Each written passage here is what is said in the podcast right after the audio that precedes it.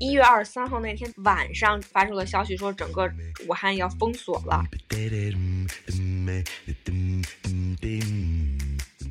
看完这个片子，我最大的感受就是，这些医护人员真的是肉体凡胎在打仗。因为在这个事情没有发生之前，大家都还能表现出至少表面上的和善吧。你的理想整个都破灭了，就真的是群众工作真的是非常不好做。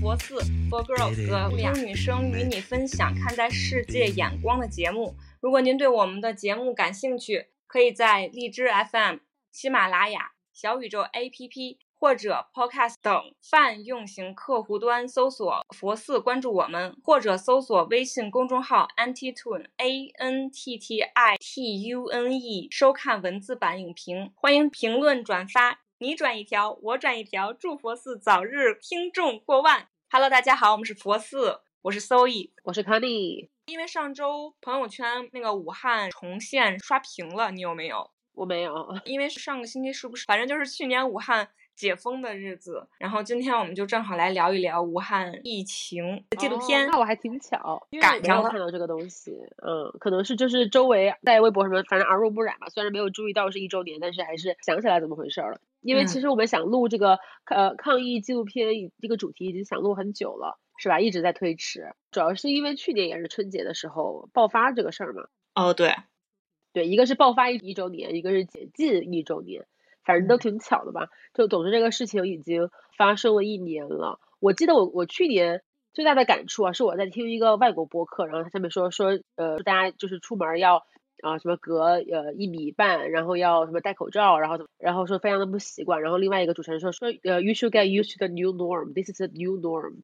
就是这就是我们这个世界新的规则了，你要习惯它。我我前几天想起来这句话，我就觉得真的好像戴口罩出门，然后然后什么绿码之类的，已经成为我们生活一个新的常识了，还是挺感慨的。就是你说人的呃生活在短短的一年，其实也不到一年，我们习惯这个事情可能更快，可能是半年几个月之间，你就已经习惯了一种完全不一样的生活方式。就想想，其实人的弹性还挺强的。对，我记得当时去年这个时候你还在北京，去年五月份的时候，反正我们还在北京，我们一起出去过。然后你跟我说一句话，当时我还挺一愣的，就是你跟我说说，二零二零年出生的婴儿，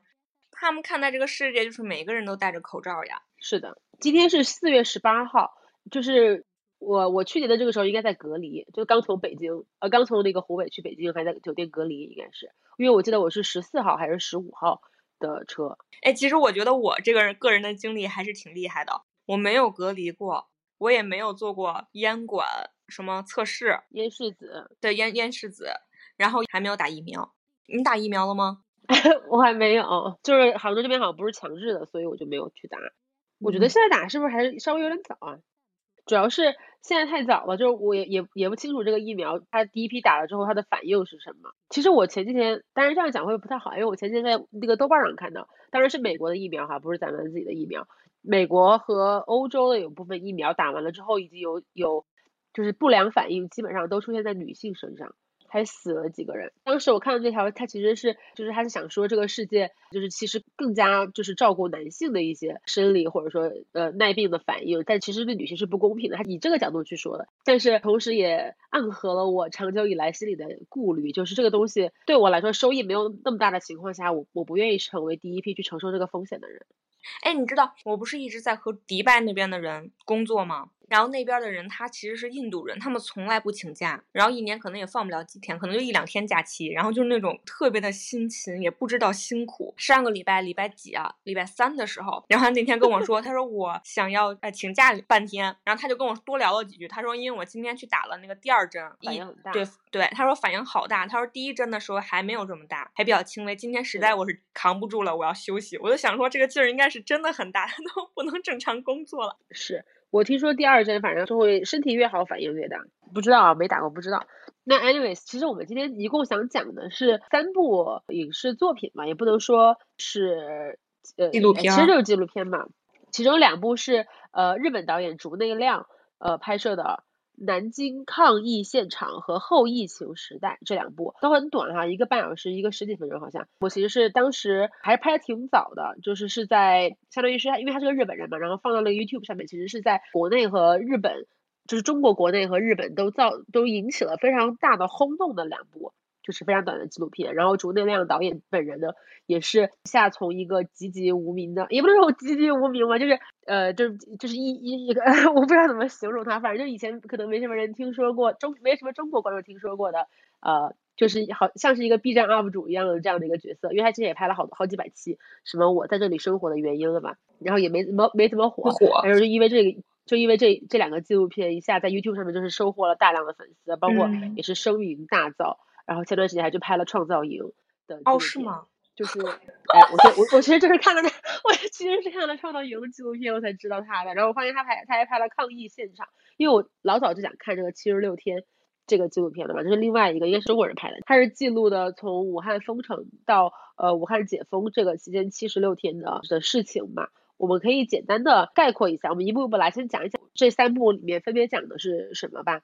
这个后疫情时代其实是他的第一部算作纪录片的作品，然后从那以后，他的职位 title 就感觉变成了。纪录片的导演，感觉之前可能就是一个更像 UP 主那种感觉。嗯，然后这个南京抗疫现场是呃，因为他就是钟岳亮本人在南京，应该是是在南京吧？因为南京其实我不知道哈，但是我我看他那个意思好像是并没有很严重的疫情。对，因为我是一个湖北人哈，所以我我对抗疫现场这四个字的的理解。是完全跟这个片子不同的。就是我看到这个片子的时候，我当时就说哈，这感觉已经是疫情过去了吧？但是它确实是疫情当中拍摄的南京，是跟湖北完全是截然不同的两个世界。一会儿我可以跟大家分享一下当时的湖北到底什么情况。但是我不在武汉哈，就是南京抗疫现场，讲到一些比如呃无人机在那里说的那个鼠来宝 rap 一样，就是呼吁大家出门戴口罩，然后要什么不要聚众，然后有一些横幅，然后进一个公共场合到量量体温。这个其实看起来很像我们现在，其实是呃更像是一种后疫情时代的人，就是生活中的一些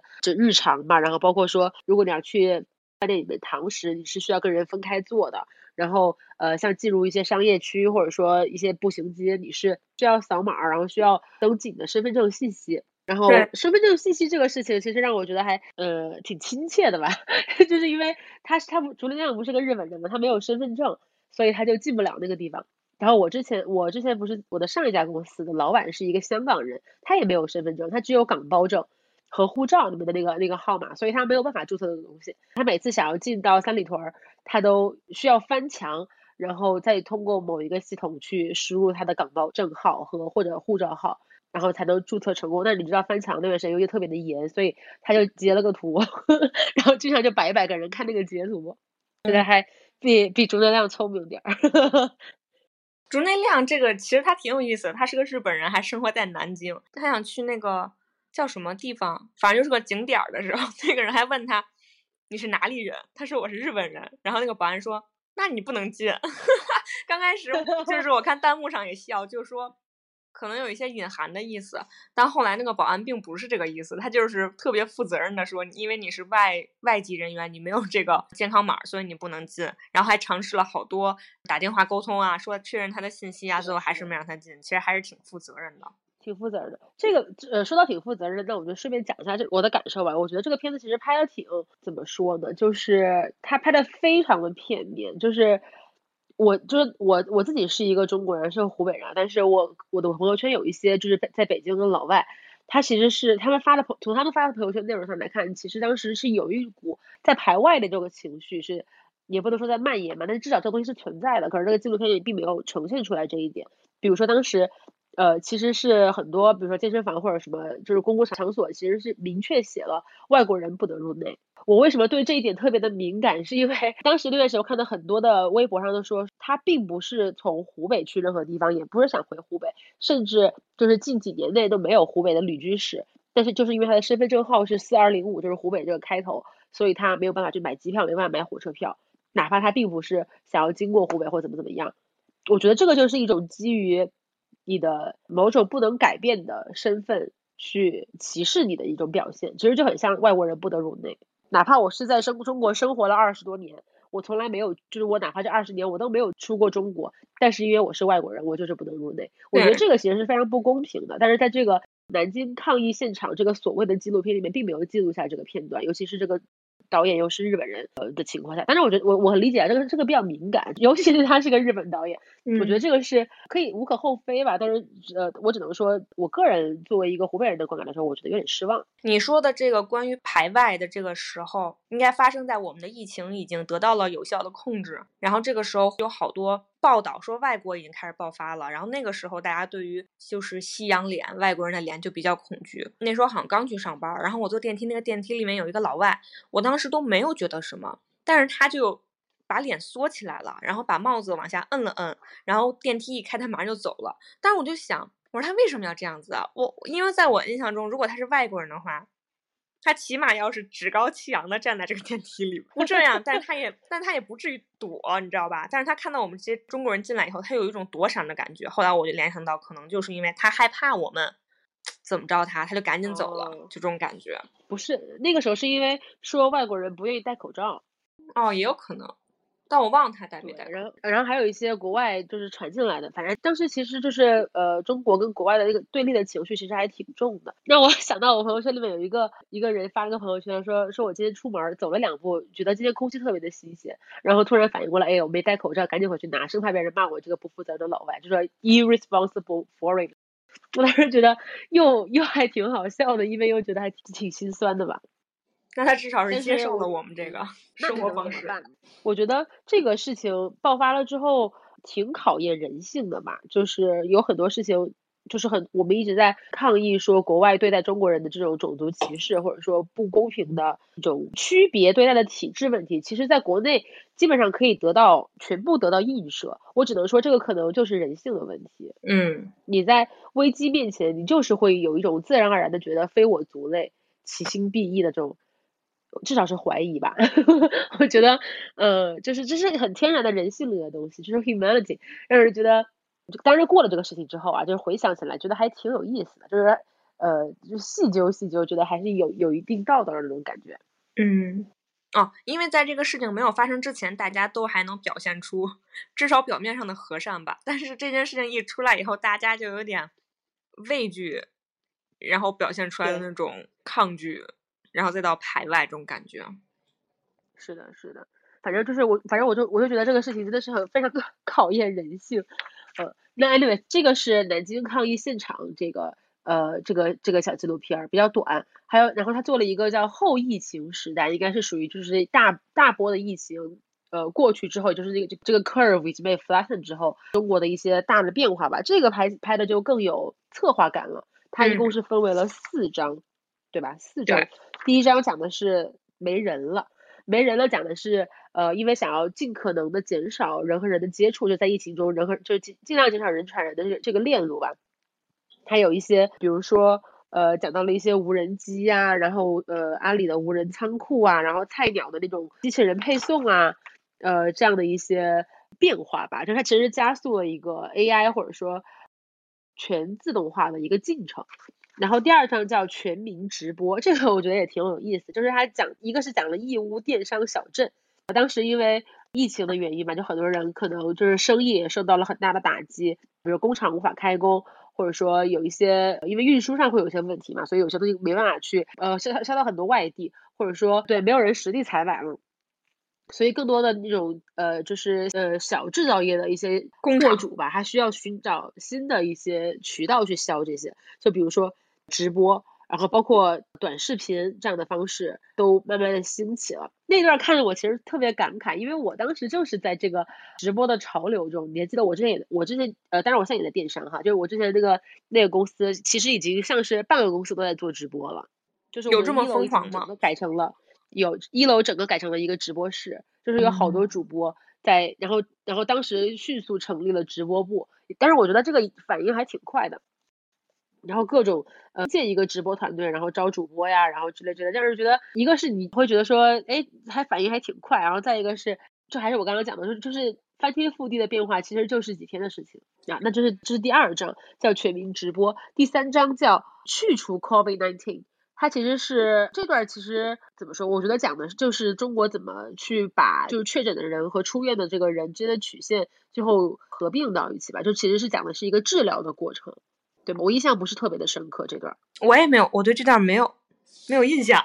嗯，怎么回事？我就我就 我就记得这段里面有一个说说很多医院都改造成了传染病医院，就这一点让我觉得还挺就是有一点印象吧，因为让我有一种就是我感觉感觉天翻地覆的变化，嗯，就是连医院都改了一下，就拔地而起了很多传染病医院。那那第四章呢，讲的是归零的武汉，归零的武汉讲的是武汉的确诊感染人数归零了之后怎么去恢复生产。里面最让我感慨的就是。呃，他采访的那个厂长，对不对？他那个厂长就说了一句话，叫“我不想用负能量或者正能量去评价他，真相本身就很具有能量。”我当时觉得说的太好了，当然我觉得他肯定也是很多他不敢说，就是负能量的东西他可能不敢说。但是我觉得他说的是对的，就是评价这个东西其实可以交给历史或者交给我们每一个个人的主观的评价。但是像纪录片或者影像资料，其实你就呈现真相本身就可以了。那个厂长说话还挺有水平。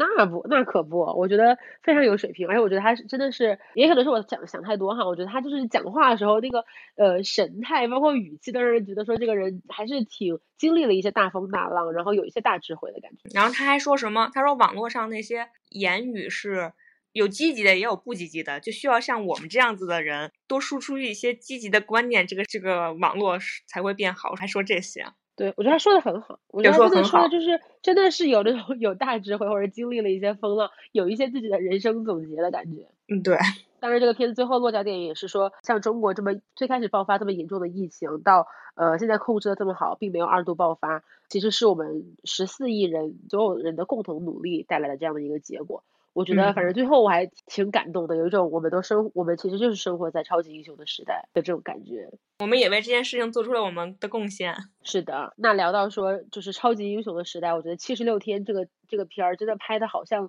就我觉得它就是一种平凡人的超级英雄片儿，你觉得吗？我觉得是，但是我觉得这根本不是我印象中的纪录片。那你超级英雄片，你也你印象里你也不是美国呀？啊，也是呢。就是这个这个七十六天这个片，在豆瓣上应该是八点多分的评分吧，很多人都非常的感，当然我也很感动。我我我就跟你说，我说我全程我就就一直哭到结束。医护人员其实真的都好温柔啊，让人觉得又感动，然后又心疼。哎呀，我现在又要哭了。然后那些老人又觉得好不容易啊，就那些老人。看着我都觉得好心特别酸，就是他们，我觉得这些老人真的不能理解现在这个世界上在发生什么，他们只知道他现在不能回家。你是说一个吧？有一个是这样的，其他人还是知道发生什么。有一个，他说有点老年痴呆，对，是那个是吧？对，最后临出院的时候，老年痴呆都有点治好了。那个医生说比进来的时候清楚多了。我笑死了。那这个片其实是我觉得是一个就是一个正能量的片子吧，讲的就是相当正面的一种，呃，就是就是这个疫情中相当正面的一部分。对，其实我在看的时候，我总觉得缺了点什么，但是它确实也是讲述了这个医院里面发生的的发生的事情啊。并且包括就是医务人员特别无微不至的去关怀呃老人，就是从心理上去关怀老人的心理健康之类的。但是你老觉，但是我老觉得这是个纪录片，但是从一个只是从一个角度切入了这个事情。是的，我觉得这个它的局限性非常非常强。对，它既然它叫七十六天，它的立足点是武汉封城到解封的这七十六天，但是它。根本没有拍这七十六天所有的阶段，甚至都没有拍武汉，他只拍了武汉的某一家医院里面发生的，甚至只是武汉这家医院里面的传染科室或者呼呼吸道吧，我也不知道什么什么科室，COVID-19 相关的，对，只有那一段儿，对，只有五十个病床，非常非常局限，嗯。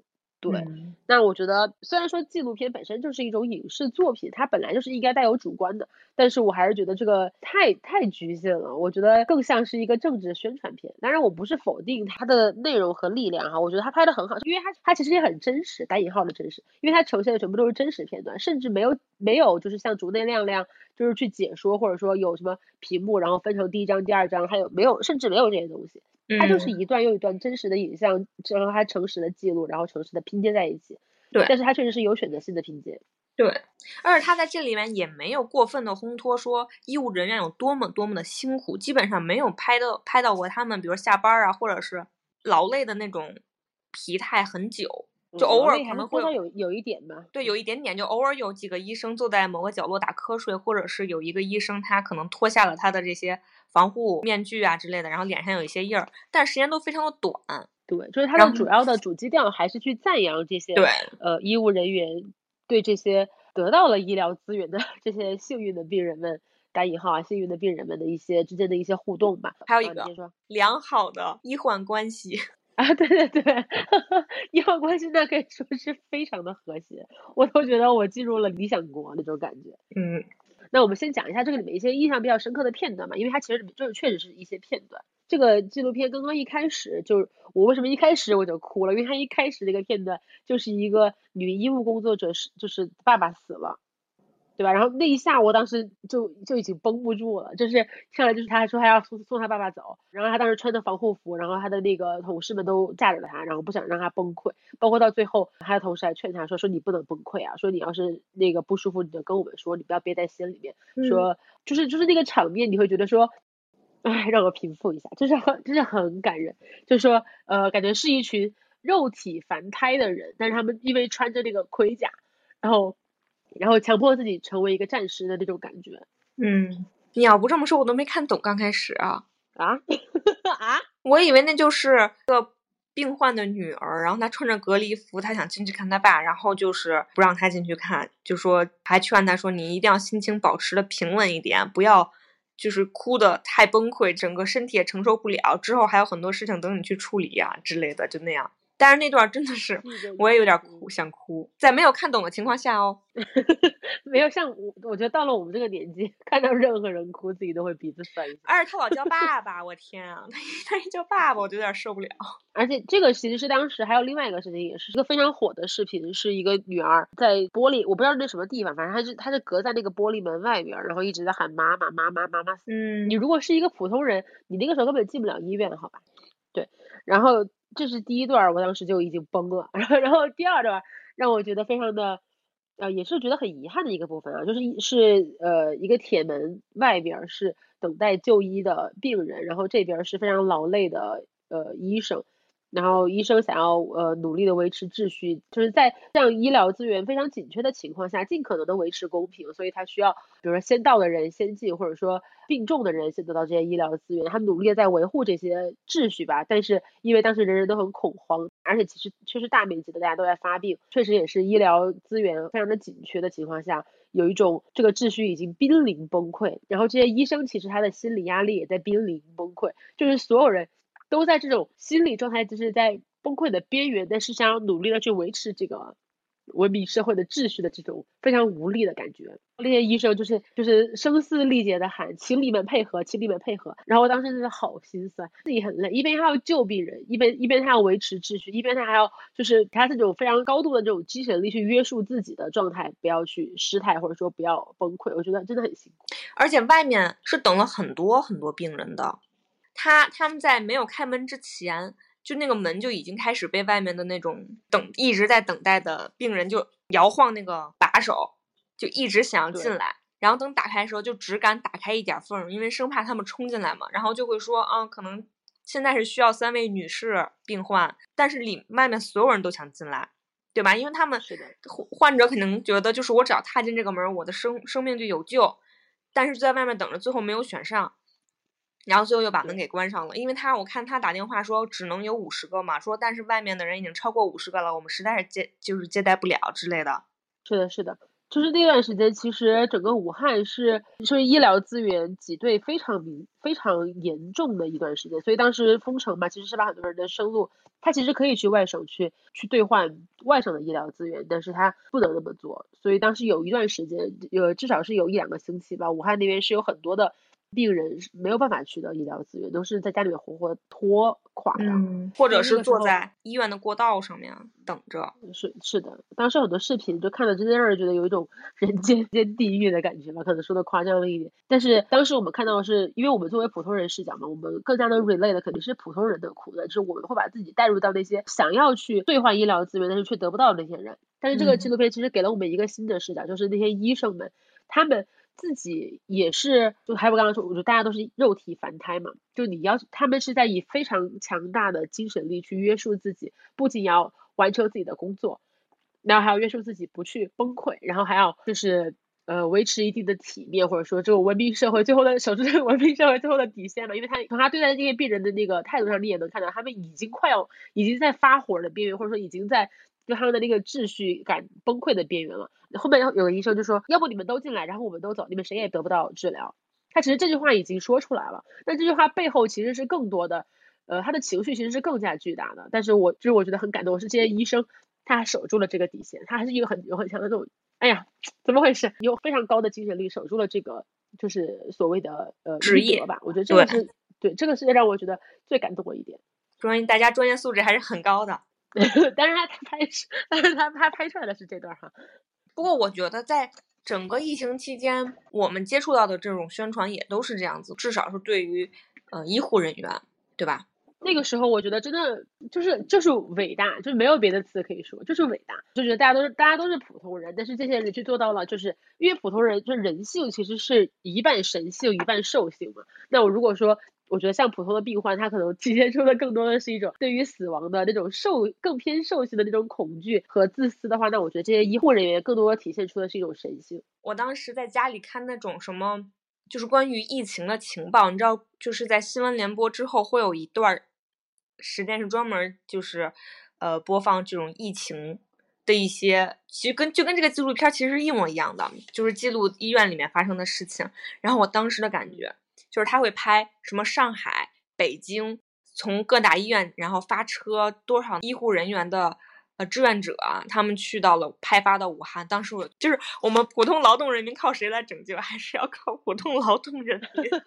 就是这种感觉。对，有一种我晚一点可以跟大家分享一下我们当时全家人去当志愿者的那个那个经历啊。我真的，我当时就觉得群众工作真的很难做，就是我们还是要，就是我们每个人每个普通人还是要做好自己分内的事情。就像苏格拉底说的，他觉得正义就是各司其职。我觉得这个话我以前觉得他不对，但是我经过了疫情之后，我觉得真的是说的非常对。Anyway，然后下一个呃让我就是我也是哭的不行的是一个老人。就是那个有点精神不是很清醒的那个老人，就他一直想回家嘛，然后他，然后那个医生就劝他说，说你不要不要闹了，你在这待着吧，怎么怎么地怎么怎么地，然后老人就哭了，然后他一边哭用武汉话，哎呦，真是不得了了，真是不得了了，然后就哭了，然后然后又直哎呦哎呦的叫，就是那一段让我觉得真的非常的心里非常的难受，就堵得慌，就我觉得这些老人。当然，尤其是这一个老人哈，他可能不能理解我现在发生了什么事，他可能不能理解这个事情整个事情的严重性，包括刚开始这个阶段，其实很多人他经他的信息可能就是比较闭塞的，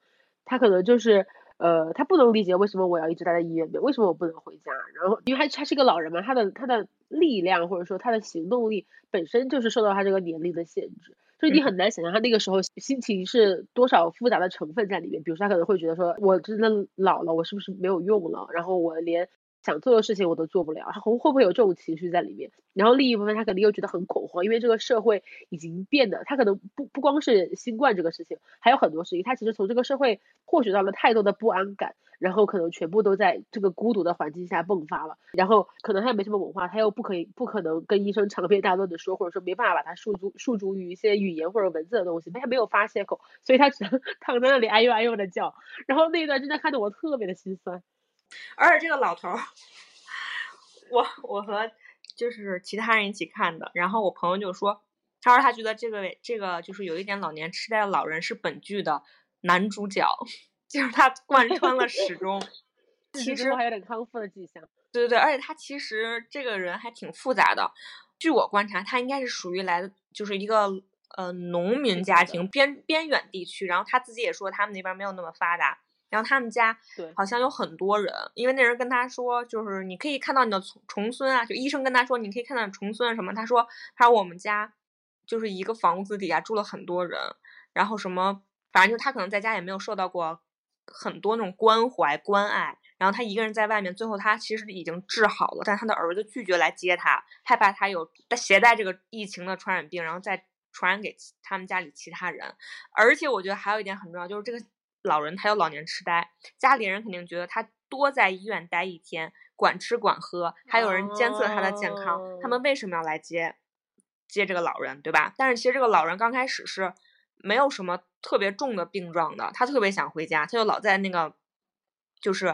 呃医院里面楼道里面溜达。但后来到有一段时间，他好像晚上会很难受，然后他还说他不想活了，因为因为是这样子。这个片子，我觉得它首先是拍给外国人看的，这就是为什么你觉得这个导演是外国人，因为他的字幕只有英文，而其次，这位老人他只说武汉话，还是反正就是方言，然后我看的就是好多地方看不懂，代代入感不强。就比如说他说，就是你刚才说那段，我都没看懂，我只知道他哭了，但我都不知道他在说什么。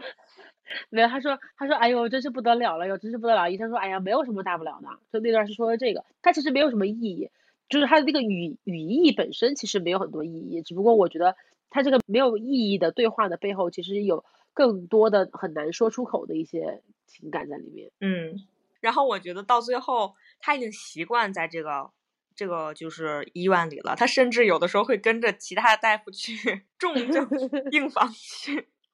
去看病，你知道，他就跟在人家后面，就他已经习惯了。他还是挺可爱的。然后最后走了，问他高兴吗？他说高兴，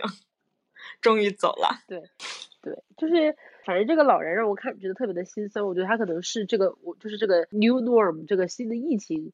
呃时代下，我觉得很多老人的，或者说很很很大一一个圈层的中国人的一个缩影吧。但是我觉得他这个挺常见的，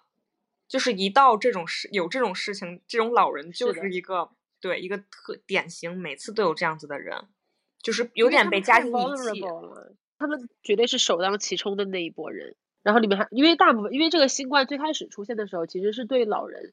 的危害是更大的。我在我记得当时都是说，呃，五十六岁还是多少岁以上的老人是高危人群，就是当时是说小孩不不是很很易感染。所以当时我记得我还跟我妈说，我说我说你还差几年，我还我还记得就是。五十五十应该是五十六这个这个线吧，它卡在那个地方，所以这个七十六天这个纪录片里面很多就是住院的都是那些老人，很老的，就是可能自己生活都不太能够自理的这些老人的故事。嗯，然后里面还有一个老太太，她甚至都没有办法说话，但是也跟得了这个病之后呼吸就是叫什么，就是这个肺部感染，然后呼吸不畅也有关系啊，就是他没有办法说话，他就只能点头，然后包括。没呃不能说话，医生要走的时候就牢牢的抓着医生的手，不想让他走，就心里有多害怕呀！但是他又说不出口，就是这种时候让我觉得，让我想起了就是我自己的爷爷奶奶，因为当时呃这个时候我我自己是在宜昌哈，这就是在离武汉比较远的一个四线城市，反正就小城市，但是当时整个的秩序还算是比较良好，因为确实没有爆发很严重的，但是还是全城都封了，就是不能上街，每个小区每小区都封起来。呃，只能通过很多事情只能通过线上去解决，但是呃，像我我刚刚说我妈都五十多岁了，然后爷爷奶奶已经七八十了，他们很显然是玩不转手机这个东西的，他们没有办法通过手机去买菜呀、买药啊，尤其是老人又就是这样那样的需要一些医疗资源，比如说我爷爷有糖尿病，他是需要长期是需要酒精和呃棉签，他要他打胰岛素，但是当时酒精是稀缺品，所以甚至有一段时间我们家都以为我爷爷要没有酒精打针了。当时大恐慌，你知道吗？呃，包括胰岛素要去每个月是要去医院拿新拿新鲜的，但是当时我们被关了两个多月，所以一度出现了这种就是二次的这种危机。所以当时我的感受是非常非常生动的，就是我觉得在这样的一个高速发展的中国社会里面，老人其实就像这样，就是没有办法那么快接受新鲜事物，或者说在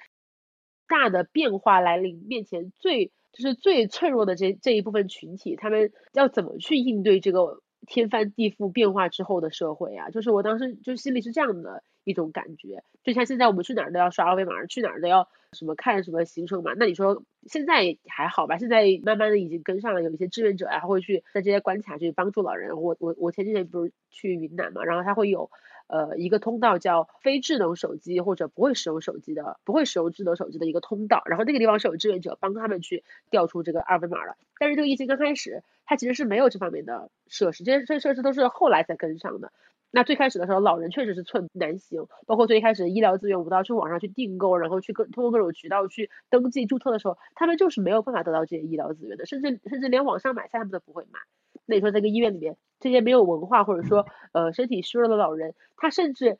就是连他心里的感受他都说不出来。嗯，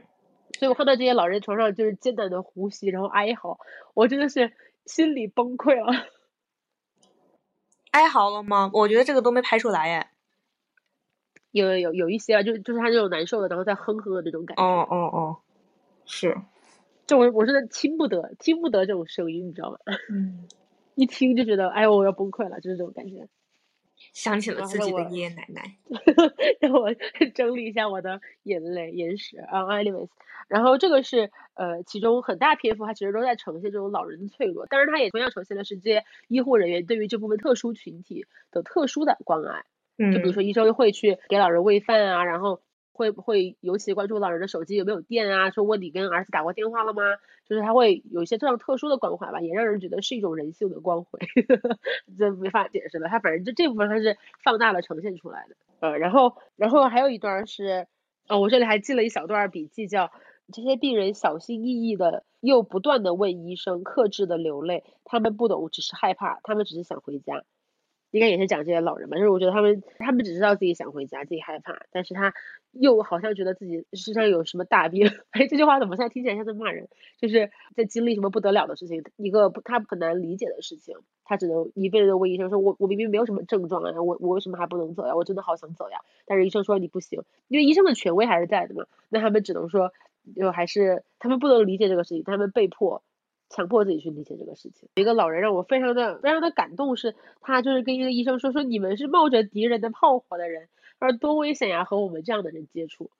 他说了这样的一段话。那那老头不是最后出狱了吗？那老爷爷不是出狱了，最后出院了。不是有一个穿灰衣服的居家服，就是他嘛？那个痴呆 老爷有一段，因为他是个党员，那段还挺搞笑。他儿子说说你要发挥模范作用，什么什么什么，然后。那个老老爷子说 说我这个家没有我就会散，然后 儿子都那个儿子都不惜的跟他说了，然后跟医生说是你劝劝他劝劝他，然后那段其实我觉得医生也挺不容易的，他还要去劝他儿子，因为他儿子就你刚刚说他可能就是觉得他挺麻烦的一个痴呆的老人，可能也挺难挺在家里也挺难照顾的，但是那个医生还要去还要去劝他的儿子说说你要理解说这样的情况下就他其实心里是很害怕的，你要多安慰安慰他，告诉他呃没有什么事情，因为其实老人他。他肯定对死亡是有很很强大的恐惧的嘛，对。然后在又在这个非常没有就是没有亲人在的情况，他又感觉很孤独，他又无法去沟通。然后这个时候你的儿子女儿的态度其实呃是非常关键的。嗯，那我们是不是聊完了？差不多，我看我看我这还有没有？哦，还有一段是哦最后最后一段哦就还还聊两段吧，一个是呃有就是那个医生就是医生一呃护士长一个一个打电话通知呃家属说。那个你的家属已经呃无力回天了的这段，然后包括最后呃跟一个死的家属吧两个人，哎呦我又来了，哎，就是跟一个家属两个人互相就是鞠躬啊，然后哎呀一边在道歉，然后一边在道谢，就那个场景让人觉得非常的无力，五味杂陈，对，很无力这种无力感，就一边又尽力了，然后一边呃又。就是就是那种承受了巨大的悲伤，但是我理解你，我相信你也尽了最大的努力了，但是这个这个历史的尘埃就是落在了我的身上，有点这种感觉。对，而且那块真的是很真实哎，那段就是刚开始跟你说的时候，你是没有什么情绪上来的，但是你慢慢慢慢的，就是一遍又一遍的确认了，就是你父亲还是你母亲已经去世的时候，然后你就会哭出来，而不是说当你一开始得知这个事情的时候。你就哭，就是最后是一种对，又绝对绝对是那种忍不住了。这个事情可我我觉得他们一开始可能就是当这个老人发病进医院那么急症的时候，他其实已经接受了一部分了。但是当这个事情真的确确确认下来的时候，他就是人的情绪肯定是无法承受这个现现实的。对，是的。所以最后那个护士长还说从老人手上取下的那个手镯呀什么什么的那段，反正也让我觉得说，就是真的是有一种。我们都尽力了，但是这个历史的尘埃就是落在了我们身上。这种对，而且这个护士长好好难受啊！他白天要去医治病人，然后快下班了，他还要给每一个就是去世的家属打电话，对，然后再当面给他东西，然后再跟他们说对不起，然后可能他也会带一些情绪，真的好累啊！因为他要哭嘛，他肯定也难受。他的心理压力肯定是比肯定是非常大的，因为他面临的他面对的这种情况太多了。就是我们可我们很多时候会去想象说，呃，我如果说我每天见惯了这些生离死别，我是不是就麻木了？但是这个片子呈现出来的是一种，他没有麻木，他还是很痛。歇会儿，歇会儿，休息会儿。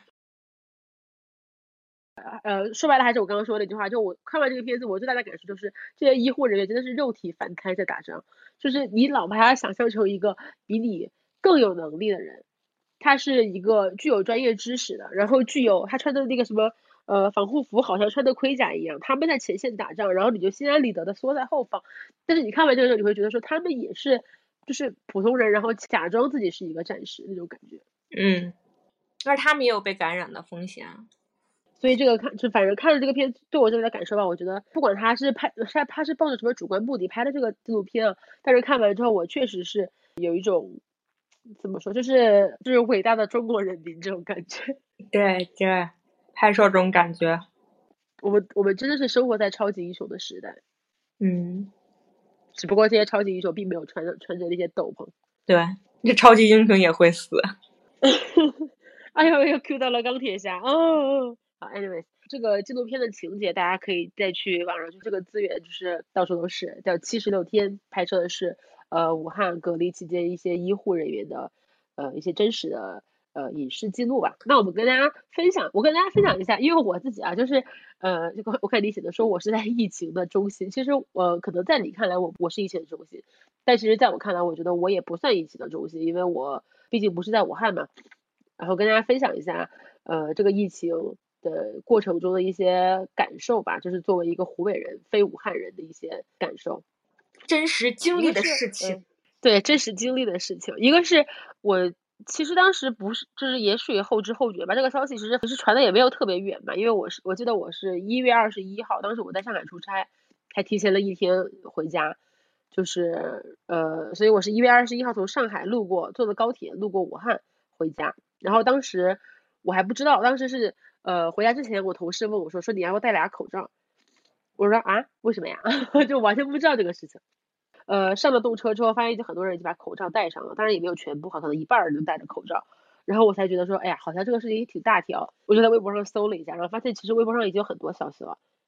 所以我当时看到这么严重的情况，然后又说是汉口嘛，我当时本来想点外卖，然后结果他的外卖全部是在汉口站 送上来的，所以我就没有吃，一路饿着肚子回家。回家之后还是吃了烧烤，就我们那那边其实没有特别重视这个事情。对，我记得很清楚。其实我对这个疫情真的是后知后觉，因为就是这个事情就之后啊，就可能这个事情爆发了以后，我的两个朋友。挺好的，然后他们就跟我说，他们其实，在呃一月初，恨不得十二月底就已经关注到，就是有这么一个事情。但当时这个事儿，呃，并没有说现实生活中传播的这么快，但是他们还是在网上买了口罩。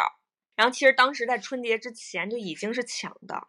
就已经开始限购了，每个人只能买一箱之类的。然后我完全不知道，然后直到一月二十三号那天，正好是我生日，然后我和我爸妈出去吃饭。这个时候，因为我朋友已经跟我提醒出门要戴口罩，我就戴上口罩了。还是吃的生日生日 party 是对，吃的烤肉。然后我爸我妈就没有戴我，然后我就跟他们说：“我说你们为什么不戴啊？”就说半天，但是我爸妈就嘲笑我，就说：“哎，这事儿要是轮到咱们，怎么着也摆脱不掉嘛。”然后就没有戴。吃完饭以后，晚上就发出了，就是武汉就发出了消息，说整个武汉要封锁了。这个时候，大家就我我们全家，我我爸我妈才真正意识到这个事情的严重性。但我们家因为。没有提前购买口罩，因为根本就没有这个意识。然后我妈就翻出来了当年，因为北京嘛，就是 SARS 流行的时候，SARS 流行的时候，然后我妈单位发下来的 N95 的口罩，还有其他的一些医用口罩，然后我们拿出来就用。那你们家属于装备还挺齐全的。我们家当时其实都是没有口罩的，但应该都过期了吧？有过期这么一说吗？这东西还会过期吗？我也不知道，反正就是。挺陈旧的，因为这也是十几年前发生的事情了吧？我是我是当时呃，反正已经好几天之后了，我就跟我妈说，我说这个事情好像很，当时还呃还没有很多人去买口罩，所以我们当时一下买了买了五十个，然后再后来等我反应过来，我说我说完了这五十个是不是不够啊？然后再去买的时候已经没有了。那你买的是像 N 九五、N 九四那样子的吗？不是，就是那种一次性的。哦哦哦。对，然后这个事情其实还挺快的，就是我在买完了口罩，不是说第二天就没有了嘛，然后第二天其实连洗手液、然后酒精这些都没有了，然后紧接着就是封城，就这个事情好像感觉它前期蓄力了很长时间，呃，等他真正开始就是全民性的爆发的时候，又好像很快，有点让所有人都措手不及的感觉。是，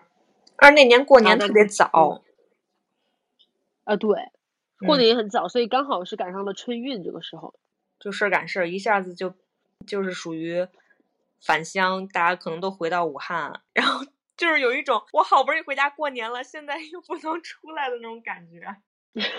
对，其实我觉得，呃，对于中国人来说，当然，我觉得像我们城镇城镇居民，这个可以说吧，这个户口上就写的，就是可能在城市里的人来说，因为人情其实已经多少有点淡淡薄了吧，就人际关系网没有那么大的人，他你让他强行在家里面不走人家，其实大家还嗯相对来说还好接受一点。但真的嗯像农村那样的，就是乡村的那些居民，就他的关系网非常庞大，然后可能每一年就就只有这一次的契机可以呃跟一些亲戚往来的这样的一种这样的一类人来说，你让他在家里面不去不去出去社交，或者说不去就所谓的过年嘛，他们可能是没办法理解、没法接受的。就像我刚刚说的那些老人，他可能根本不能理解现在正在发生些什么，他只知道现在政府不让我串门了。嗯他不让回家了，他其实是他没办法理解这个东西，但他又必须要就是这么做，就好像呃当时我记得说说封城就封城，就是一下小区的门都用那种铁 铁门给他，就是当然那个新热线里面也有也有一段是他把那个那个铁门撕开了那段，其实当时嗯是真的就是小区的门直接拿这种铁丝或者说铁片整个挡住，就有一种。用一种物理的手段把你锁在家里的感觉，我当时看到那块儿，种我都震惊了，你知道吗？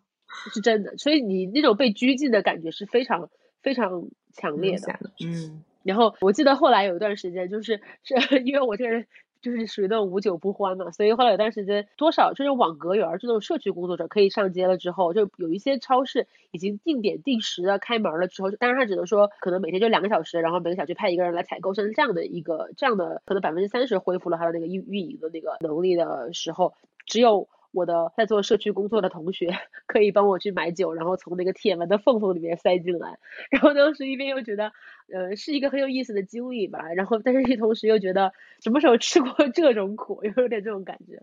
嗯，这种感觉让我我也想就是问我爸，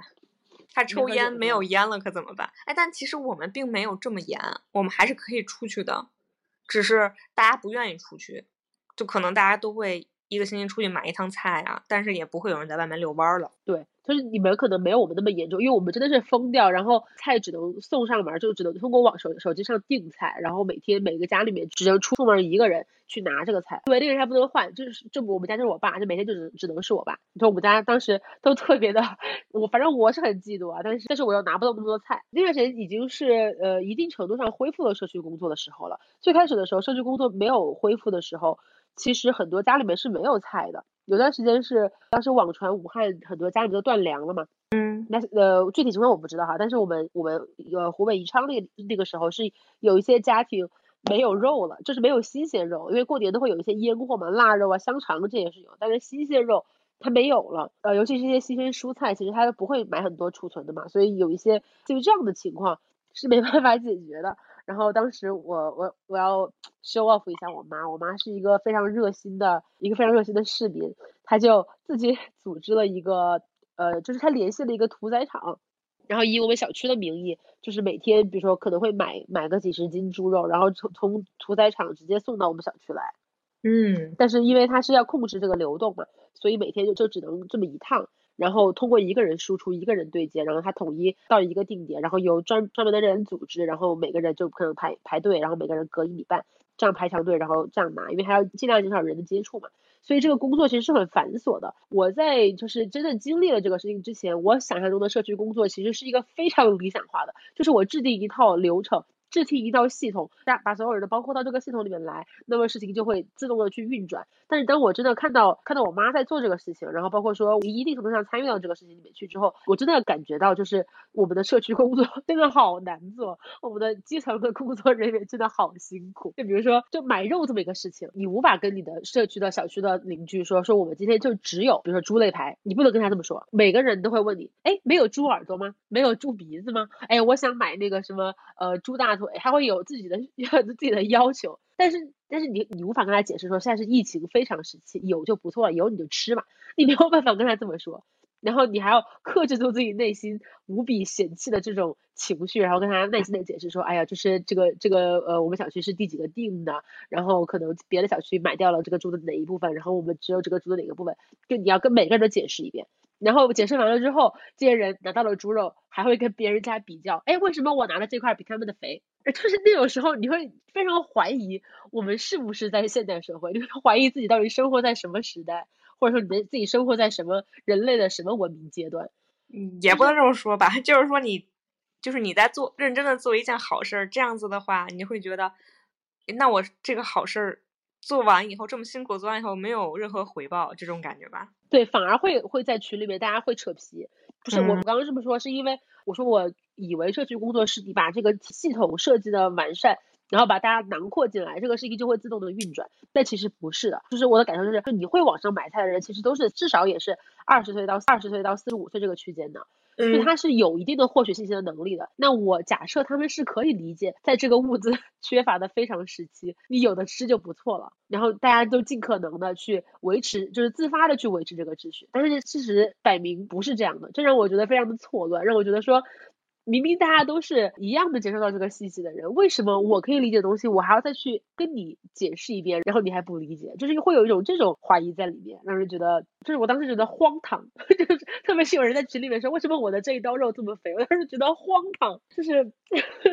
反正就是就是有一种你的理想整个都破灭了，就是真的是群众工作真的是非常不好做。但是我们小区有一个妈妈，就是他们还有三个小孩都是可能都四五岁，最大的好像也就才八岁吧，然后还有两个小孩才三三四岁的样子，就是那种家里面是非常需要他照顾的，但是他尽心尽力、倾尽全力的为我们小区，就联系了好多供应商买东西。从一开始的买肉就是他协助我们的，因为我跟我妈都没有这种群众工作经验，他以前组织过这种团购的活动，所以他有一些经验，还帮助了我们。然后到后来的买菜，到后来的买豆腐，连豆腐都能买到，你知道吗？就是都是因为他。然后他就真的是每天都在，我觉得他可能是二二十四个小时，可能有十八个小时都是守在手机。呃，边儿上去看群里的消息，然后跟供应商联系，然后到底什么时候是哪一栋哪一号楼的人来买菜来拿菜，然后钱怎么交，然后怎么接龙，怎么怎么联系他上来拿。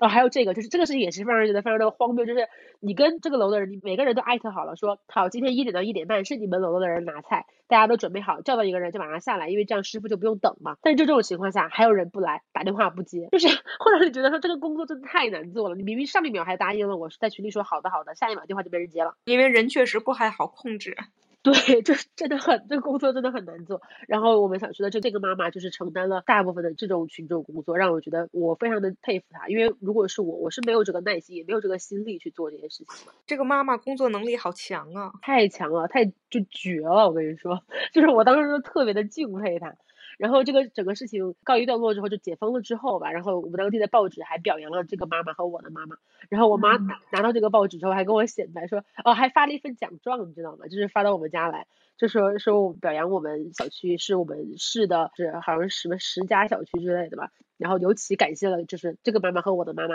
就是给这个工作付出了非常多的劳动啊什么。然后那一刻，我觉得。特别为我妈骄傲，你知道吧？因为在这个过 这个事情的过程中，我妈多次向我表达说：“哎呀，不想干了，真是的，这些人怎么回事？就是一直在抱怨，一直在抱怨，但她还是每天都在做这个事情。”然后到从她拿到这个奖状的时候，她真的觉得自己是为这个社区付出了自己的努力的，然后是得到认可，做一件好事。对她觉得自己做了做了一件好事，她就觉得很骄傲。我觉得这个事情让人让我非常感动我一点，就是我很高兴在我妈身上看到了这种品质，就是她是认可好事的价值的，她觉得做好事是有价值的。对。我也想说，我觉得我在这个期间也干了一个好事儿。你说，让我感到非常的骄傲。我觉得有的时候人在这个危机的时刻，稍微付出一点点，都会其实也会让自己感觉很好。就是当时我朋友他所在的这个城市，安徽的某个城市，其实也非常的危险，就是被列入了高危的地方，然后他们也是不允许出来，但他们家也买不着口罩。并且他像我一样，过年糊里糊涂的就回家了，也没有准备说之前了解到有这个疫情的原因，整个三个人在家就困住了。然后他跟我聊天的时候，他就说他们家一人好像就一个口罩，然后每天戴完了以后就晾在就晾在阳台上面，然后就很可怜。后来那个时候我因为机缘巧合拿到了二十个那种 N 九四，然后我就寄给了他们十个。你还记得那个时候我还问你你要吗？然后你说。呃，给你可能也寄不到你们那儿，你还记得吗？啊，然后我就对对，然后我就寄给他了不让寄到武汉了。嗯，对，然后那时候我就感觉非常好，而且而且其实后来疫情也得到了控制，他们家也并没有把十个用完，我们家剩下的那十个其实也没用，但是当时你就觉得你给他的那一刻，你就好像做了一件非常有意义的事情。我觉得你这个事情非常有意义，因为口罩它其实不，它不是仅仅只是口罩，我觉得你是给了他们一种安心，或者说呃对抗这个疫情的信心。我觉得这个东西的它的背后的价值，就是那种情绪的价值是更加巨大的。对，对啊，给自己的情绪的价值也很大。对就是我觉得我们像这种，尤其是这种，我也不想说大难当头啊，这个这个话来形容这个，但是呃，确实是在这样的危急情况下，你你觉得你还能做一件好事，你会觉得自己更加强大，就是你给你自己的心理暗示，就是你是一个战胜这些困难能够有更好的决心。对，啊，我找不到那句话了，反正，哎，我刚好找到了，哎，我真的我放弃了前一秒，是这个是陀思妥耶夫斯基在《卡拉马佐兄弟》里面说的一句话，叫在你做了一点好事、正直的事情的时候，生活是多么的美好呀！对呀，非常的美好，真的。对，就是这一，对，就是这一段，让我觉得在这个疫情的情况下，还是能看到很多人性的光辉。嗯，是的，而且有的时候这种感觉会让你觉得很幼稚，但是就是很好。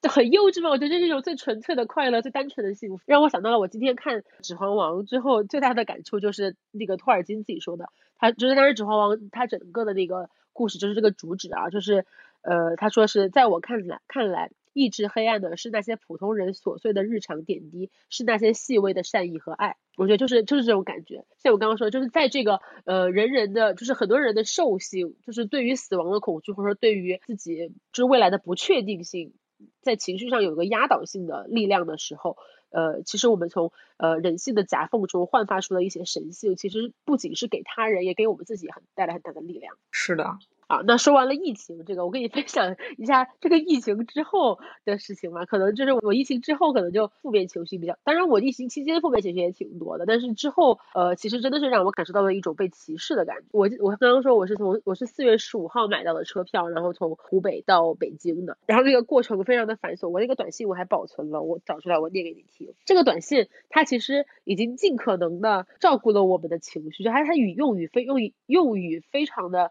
友善，然后后也非常的体贴，让人觉得很亲切。但是它确实，它透露出的这个复杂的这个流程，会让你觉得说北京在抗拒你。这个也是我实话，我诚实的说，这个这次的疫情其实是有一种让我有一种真的想离开北京的，就是一个很重要的元素之一，呃的因素之一吧。那这个短信是这么讲的，是我的六里屯街道温馨的提示我啊，说亲爱的朋友，您今天即将乘坐火车从湖北到达北京西站，久别重逢，欢迎回家。那直接说的挺好的。然后说，请您在到达北京西站后，配合工作人员乘坐朝阳区大巴到达朝阳公园转运点。六里屯街道工作人员已经在朝阳公园二号帐篷等您回来，然后由专车（括号北汽五十座大巴）经然后车牌号送您回家。然后北京的天气是什么什么什么，请您做好个人防护。还这个这个短信它透露出的什么呢？一个是，首先你坐车到了北京西站之后，你要坐大巴去一个转运站。什么东西需要转运？好像我是一个货物。到了转运站之后，你要去找二号帐篷，二号帐篷有专车再把您送到。他说的是回家，但其实送的是去的隔离酒店。就是会有一种你是一批货，然后在呃不同的流转，然后被分到不同的地方去做消毒。就是有一种，就是一方面我可以理解，我我非常理解，就是这个流程它本身就是应该是冰冷的。但是与此同时，呃，身处在这个这个转运的流程中的时候，你很难没有很难不感觉到自己是一个就没有被当成一个人在看待，有点这种感觉。但是那个时候你也会比较敏感啊，因为啊是的，对吧？因为你在没有来北京之前，你也一直在打探北京的态度和动向，对吧？你还和那个是的马粪聊，你已经回去了，感觉怎么样？怎么怎么着？怎么怎么着？是的，并且就算我其实，就是我买到票之前，其实也经历了很多，就是呃拒绝，被拒绝了很多次吧。就是首先我也不是特别想回北京，我觉得家待的挺好，但是就是因为一方面呃你一直接到电话，就是在我并没有很着急，就我没有多次接触北京说我要回去我回去的情况下，还是不断的接到短接到信息接到短信叫我不要回北京不要回北京。我甚至接到了一个 AI 电话，给我笑死了，说喂您好，请问您最近呃近一个星期内有回北京的打算吗？然后我说没有。他说近两周内有回北京的打算吗？然后我说没有。他说近一个月近一个月内有回北京打算吗？我说说有。他说好的，请您不要回北京，祝您生活愉快，再见。然后冷冰冰的那种 AI 的那种语气，你知道吧？就是让人觉得荒唐。就是我没有说我要回去，你打个电话来，非要勾着勾着我说我要回去，然后跟我说不要回去。那嗯，是，我觉得因为有的时候，比如像我，我真的是虽然疫情发生了，疫情也发生在我周围，但是我还是和高危地区离得有点远，所以可能我整个疫情当中的感受和你是完全不一样的。因为像 SARS 当时在北京，其实北京也非常受歧视，北京人不能去任何地方啊。我当时我已经没有印象了，但是那个时候因为互联网并没有这么的有这么的有效，能控制我们的出行，所以当时就还好。但现在就相当于每个人，你手机跟着你到哪儿，就是能知道你在哪儿。这个时候就你就被严加看管，你真的要是踏过了什么这个武汉出来一步，可能都会被人发现。会不会有这种这种感觉，对吧？因为当时其实是有那种什么，就是从武汉返乡的那种河南的，直接给你堵在那个村门口，不让你回去，甚至直接打出说说你回家来就是来毒害乡里的。其实那个时候我看到我看到那些横幅，然后尤其是网上的网友还在叫好说哇，硬核河南防疫，给你点赞。就那个时候你真的觉得，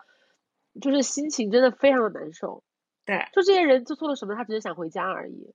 嗯，对啊，是的。而且其实我当时也能感觉到，就是我们小区。我如果我出小区的话，我会听到就是保安问旁边的人，就说：“哎，你身份证哪儿？哎，你怎么是一个湖北的？你怎么是一个湖北的身份证之类的？”就会 让人感觉非常的不好，就一下就感觉我是一个中国人，但是忽然我变成了一个湖北人以后，我好像就有了更多的就是限制在我身上。所以当时我给你打电话，不是还那什么了吗？对吧？就不就是我也能感觉到这种就是大家的抵触。是的，但是让我很感动的是，我的一些朋友，包括你啊，就是大家都一直来问情况，然后包括就我要讲，我要带大名儿刘博，因为这个名字既然蛮普通的，应该大家就是没办法就是定位到某一个具体的人嘛。就是他是我的前同事，但是我现在关系很好，这是朋友吧。然后他就一直在关心我们说，哎，你们是不是买不到肉啊？我给你们寄，他是内蒙古人嘛，我给你寄羊肉，我给你寄酒，跟我说了很多很多次。然后我就跟他说，现在已经快递已经不到了，然后我们小区也封了，我也没法去拿。就是你给我，就是你别给我寄吧，就是我是在婉拒他的好意，但是他通过多次的表达他的好意，让我感受到了人间自有真情在。对，人间有真情，人间有真爱。对，但现在已经好好了，对吧？彻底没事儿了。我觉得你一个湖北人，真的还是挺厉害的。哪儿都不怕，哎，这个月吧，这个月去了云南，结果云南附近 也是高发地区，你还记得吗？然后之前你从从湖北回北京，后来北京也变成了高发地区。然后你咋你这咋说的？你在暗示些什么？没有，我就是想说，我在想说，你走到哪儿，就是疫情走到哪儿，你也可以走到哪儿，就无所谓了。我觉得你并不是很害怕，对吧？我去云南，我就说，我说我我自己身上带着湖北抗体的，我说我怕谁呀？我你还记得我之前跟你开玩笑说，我说你是不是这无症状携带者？我去测了，好吧，我去北京之前还是做了核酸检测。对，然后对，后来应该你们害怕我，因为我从来没做过。哦，我从湖北回北京做了，然后后来今年的过年从杭州回家里面又做了。我是觉得说这个东西，这个疫情，就像我刚刚说，它其实已经成为了我们现在生活的一部分了。就是你如果一直望着它，指着它。他他去哪儿，你就避开那个地方的话，你无法正常生活，因为它就是你生活的一部分了。对，我现在有很很强的这种感觉，就是现在就是你可以预见到近几年这个东西都不可能彻底消停，它都不可能彻底消失在你的生活中，它已经成为你的新生活的一部分了。那是不是这个东西一爆发，我就马上要封城？这东西一爆发，我就马上要怎么说？就是影响到我的正常生活，然后这个地方要全面停工，那这样对我们的生活影响是非常大的。你更多的是要学会怎么去跟它共存。我们前两天来了一个台湾的同事，然后他之前是在新加坡工作。他说，就是新加坡在疫情最严重的时候封闭了两个星期，就是大家也不能出门。但是除此之外，他们并没有任何的任何的，就是比如说看你的健康码啊，就类似于这种，就他们都没有。他们是没有这个工具吗？还是他们有还不用？他们就没有用，但是后来也控制的很好。就刚开始可能没控制住，然后大家都就是选择让他大家隔离在家里不要出来，然后之后就控制好了，然后也没有像咱们这样就是刷二维码呀或者怎么样的。哦，那他们现在的疫情是什么情况呢？已经基本上平复了吗？嗯，好像没什么事儿了。我的意思就是说，呃，这个东西是，呃，就是新冠，像我刚刚说，它已经是一个 new norm 了。我们要怎么去，呃，看待它？就是怎么去看待？就是你以肉眼看就可以知道，它在未来的几年之内一定会反复的这样出现，甚至反会甚至会变异或者怎么怎么样。你要怎么去学会以一种平常的心态去看待它，或者说以一种。怎么说？就是就把它当成是你人生中的一个，就就好像你也不能说感冒哈，你可以，我觉得你可以把它当成是像结婚一样的东西，就是就你迟早都会迈出那一步吧。我觉得有点这种感觉。呃，之前其实大家都在骂英国的那个什么群体免疫啊，但是其实我觉得他们这个思路其实是对的，只不过。只不过听起来确实很冷血，而且我觉得当时人类也没有到这一步，就是你迟早是要跟这个病毒群体免疫的，就像人类战胜天花，就像人类战胜现在各种人类流行疾病一样，它迟早是会进入那样的一个阶段的。是的，而且而疫情后就是后疫情时代也没有什么，目前也没有什么好转，就是疫情虽然好转了，但是各种各样其他的事情就被影响的事情开始走向。就是不好，你有没有感觉？就是二零一九年可能 就是就是就是啊，虽然那个时候感觉经济已经不太好了，但是现在看起来那时候已经是最好的时候了。是的，而且我觉得疫情真的是把人人性中非常。复杂的一面激发出来了吧，包括就是小群体之间的抱团啊，就像比如我们小小到一些省市的抱团，大到一个国家的民族主义的兴起啊，或者说到了一种排华，就国外排华，然后中国人排外的这种情绪的高涨，其实就是它其实就是人性的一部分，就是我们扎根在人性 最根源的那个地方，就是非我族类，其心必异的那种。潜意识，它其实是把这些东西都激发出来了。那我们看到了这些东西，怎么学会跟自己自私的这部分人性的这部分去共存，其实也是我们需要在后疫情时代里面去思考的。怎么去看待这个，就是这个世界已经不再像以前那样具有高度的流动性，或者说你怎么去看待民族情绪高涨，已经成为我们呃不得不去面对的一种世界范围内的一种呃心态或者说潮流吧。对，这都是我们需要在后疫情时代里面去做的功课。那我们刚刚迈入后疫情时代，马上就各种风闻哈，就是打完了疫苗之后，那个国门要打开了，或者就是可能会开始呃有一些国际人员的流动了。那我们怎么去面对可能会带来的疫情反弹，或者说带来的新的变异的新冠的重新爆发，或者说会带来的一些新的国际问题吧？我觉得其实都是赌不如输。我觉得与其大家。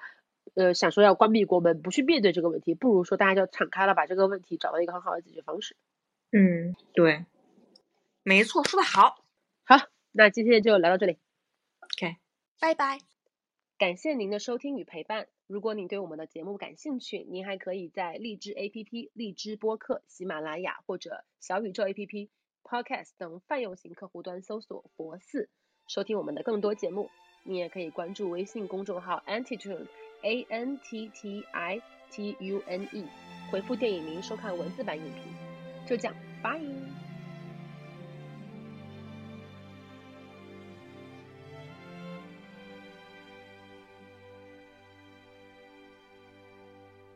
风雨过后不一定有美好的天空，不是天晴就会有彩虹，所以你一脸无辜。代表你懵懂，不是所有感情都会有始有终，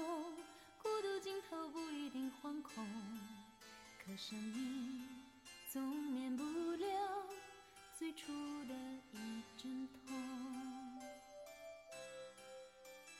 但愿你的眼睛